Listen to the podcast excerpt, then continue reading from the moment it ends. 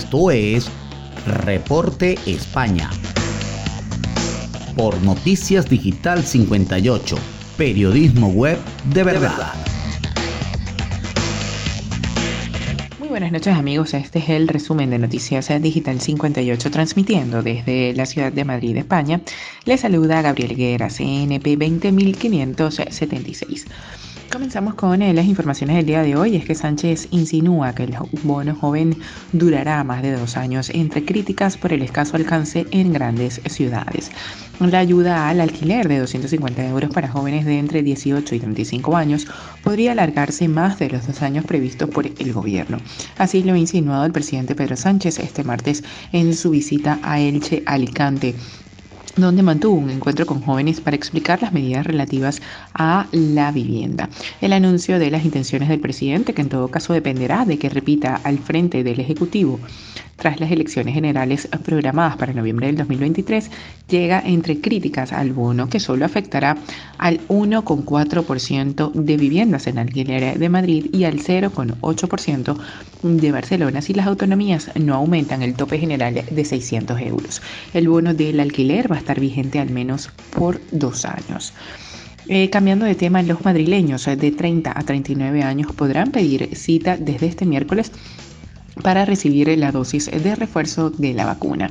Los madrileños en la franja de edad de 30 a 39 años podrán pedir cita desde este miércoles para recibir la tercera dosis de la vacuna COVID-19. Así lo anunció la presidenta de la Comunidad de Madrid, Isabel Díaz Ayuso, que ha detallado que los huecos en las agendas para administrar la dosis de refuerzo a esta población estarán disponibles desde este mismo jueves.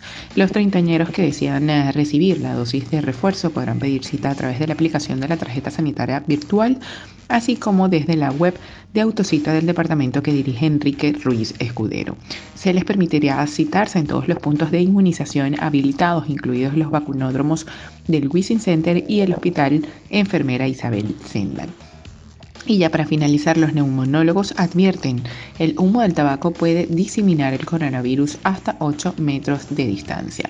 La Sociedad Española de Neumonología y Cirugía Torácica advierte de que fumar en las terrazas las convierte en lugares inseguros, tanto para los usuarios como para los trabajadores de la hostelería por el riesgo de contagio de COVID-19, ya que el virus puede esparcirse con el humo hasta 8 metros de distancia.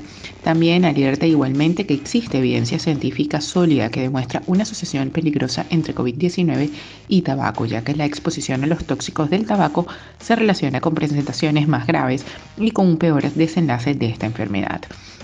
La presencia de una historia de tabaquismo aumenta en un 79% más las posibilidades de necesitar ingreso en UCI o de morirse y en un 96% de desarrollar COVID-19 grave. El contagio del virus se produce por aerosoles al respirar, siendo mayor al realizar actividades como fumar o vapear en espacio de fumadores o, vapeadores los coronavirus con diámetros de 0,1 micras pueden unirse a partículas de humo del, del tabaco más grande, pudiendo estos aerosoles cargados de partículas víricas alcanzar la distancia de los 8 metros. Bien, esto es todo por el día de hoy. Recuerden que somos Noticias Digital 58, siempre llevándoles la mejor información para todos ustedes. Recuerda que el COVID no es un juego. Utiliza la mascarilla, lávate las manos con frecuencia y mantén una distancia segura. Desde Madrid, España, se despide Gabriel Higuera. Feliz noche.